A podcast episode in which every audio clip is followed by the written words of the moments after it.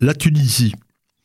Elle est sous protectorat français depuis 1881, pour le meilleur et pour le pire.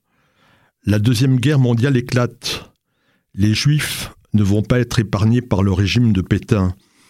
Il va imposer le même régime discriminatoire qu'en France, à quelques nuances près. Le 30 novembre 1940 est promulgué le statut des Juifs pendant deux ans, se met en place un programme de spoliation, d'interdiction, de numerus clausus et de persécution. Les Juifs sont mis à l'index et pour s'en assurer, Xavier Vallat, qui est le commissaire aux affaires juives de Pétain, vient faire une inspection en Tunisie. Et le 26 juin 1941, Vichy impose un recensement des Juifs. Ils sont prêts de 90 000. Mais le 9 novembre 1942, les nazis envahissent la Tunisie. La communauté juive allume la première bougie de Hanouka le jeudi 3 décembre. Le 6 décembre, le colonel Walter Hoff, c'est le chef de la police d'Asie en Tunisie, ordonne aux dirigeants de la communauté juive de réunir pour le lendemain, le 7, un contingent de 2000 travailleurs forcés. Walter Hoff, on le connaît, c'est l'homme qui a mis en place en 1941 le programme d'extermination des Juifs par les camions à gaz. Impossible, impossible de réunir 2000 personnes euh, en quelques heures. La communauté demande un report par l'entremise du résident général de France à Tunis, c'est l'amiral Esteva. Le colonel Roff accepte un délai, mais il ajoute 1000 hommes à l'effectif initialement exigé.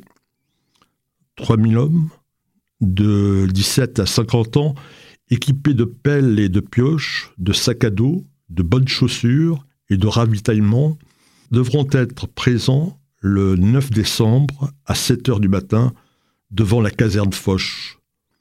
Pour les dirigeants de la communauté, c'est l'affolement. Malgré la promesse d'un salaire de 100 francs par jour, seuls 125 volontaires se présentent. Les nazis sont furieux. Ils insultent euh, les responsables de la communauté juive. Vous êtes des porcs, vous êtes des chiens. En ce sixième jour de Hanouka, le premier Tevet 5703, Roff décide de lancer une rafle. Des Juifs sont arrêtés à la grande synagogue de Tunis, aux alentours de l'école de l'Alliance israélite universelle. Et dans les rues, ils capturent au hasard des Juifs qui ont la malchance de se trouver sur leur chemin. Parmi eux, il y a un jeune handicapé de 18 ans. Il s'appelle Gilbert Mazouz. Il porte un appareil orthopédique il sort à l'instant même de l'hôpital où il vient de recevoir des soins. Les juifs raflés et les volontaires vont alors entreprendre sous la pluie une longue marche à pied vers des camps de travail. Au bout de quelques kilomètres, des juifs commencent à donner des signes de fatigue. Certains ne sont plus tous jeunes, d'autres sont malades. Gilbert Mazouz ne peut pas suivre le rythme. Il est porté tour à tour par des juifs plus vigoureux. Les SS distribuent au hasard des coups de crosse dans le dos des traînards. À la tombée de la nuit, les Allemands décident de faire une halte. Le sol est humide et colle aux chaussures des hommes.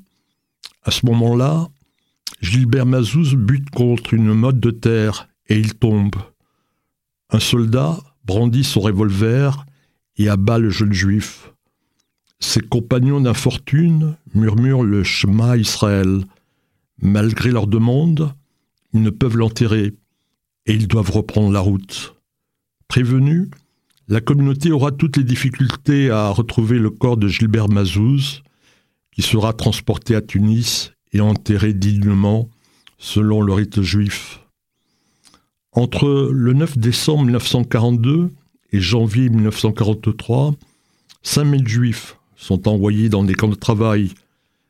Il y en a 42, euh, 42 camps de travail.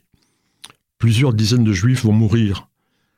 En 1943, les nazis décident d'appliquer la solution finale en Tunisie. En avril, un convoi est envoyé dans les camps de la mort. 17 juifs vont y perdre la vie, mais ce sera le seul.